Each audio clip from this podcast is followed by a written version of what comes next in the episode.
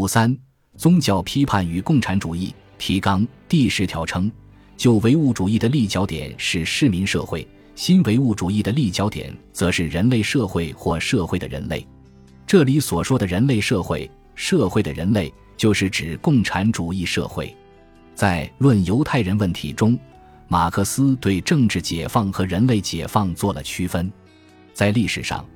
人类曾经处在自然界的统治支配之下，随后在奴隶社会和封建社会，人一方面拜倒在神的脚下，另一方面大多数人受到少数封建贵族和地主的奴役。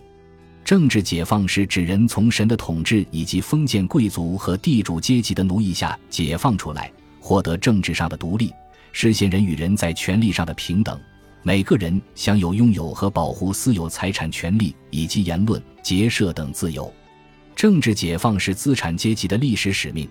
它使人变成独立的利己主义的人，而利己主义的人同样是不自由的，他要受物质利益的支配。马克思认为，他还不是人的彻底解放。他说，任何一种解放都是把人的世界和人的关系还给人自己。政治解放一方面把人变成市民社会的成员，变成利己的、独立的个人；另一方面把人变成公民，变成法人。只有当现实的个人同时也是抽象的公民，并且人作为个人，在自己的经验生活、个人劳动、个人关系中间成为类存在物的时候。只有当人认识到自己的原有力量，并把这种力量组织成为社会力量，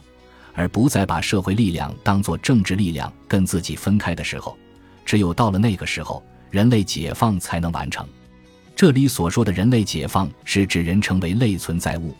也就是在存在生产资料私有制的条件下丧失了的人的本质的人，回归人自身，人的异化的消除。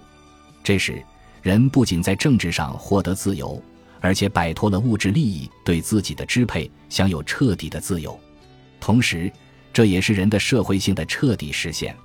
人的本质是劳动，劳动必须有人与人的分工合作，因此社会性也是人的类本质的重要内容。私有制的存在使人陷入利益冲突之中，人的社会性丧失了。只有在宗教生活中，人才从神那里获得本来属于自己的社会性联系。宗教是人的本质的虚幻实现，共产主义消灭了私有制，没有了利益追求，人与人以及人与自然之间不再有竞争对抗，剩下的只有和谐合作，人的自然本性和社会本性都得到实现，异化不存在了。作为人的本质异化的产物的宗教也走到了历史的尽头。此外，我们还应该看到，共产主义与宗教有着内在的深层的联系。有的学者提出，马克思对宗教的批判与否定，不是否定终极的神圣，而是对这一神圣情感在现实世界的提升。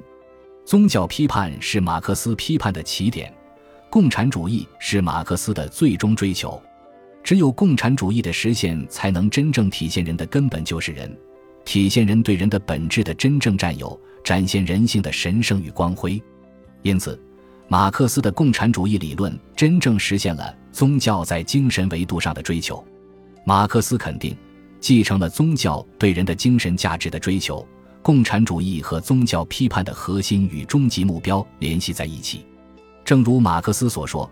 共产主义是以阳气、私有财产作为自己的中介的人道主义。宗教产生于人的本质的异化，神就是异化了的人的本质的集中体现。共产主义是人的本质的回归，也就是所谓的神性在人身上的实现。共产主义与宗教在价值追求上是吻合的，区别只在于宗教是以幻想的方式让人在想象中占有自己的本质，成为人；共产主义则为人重新获得自己的本质指出了现实道路。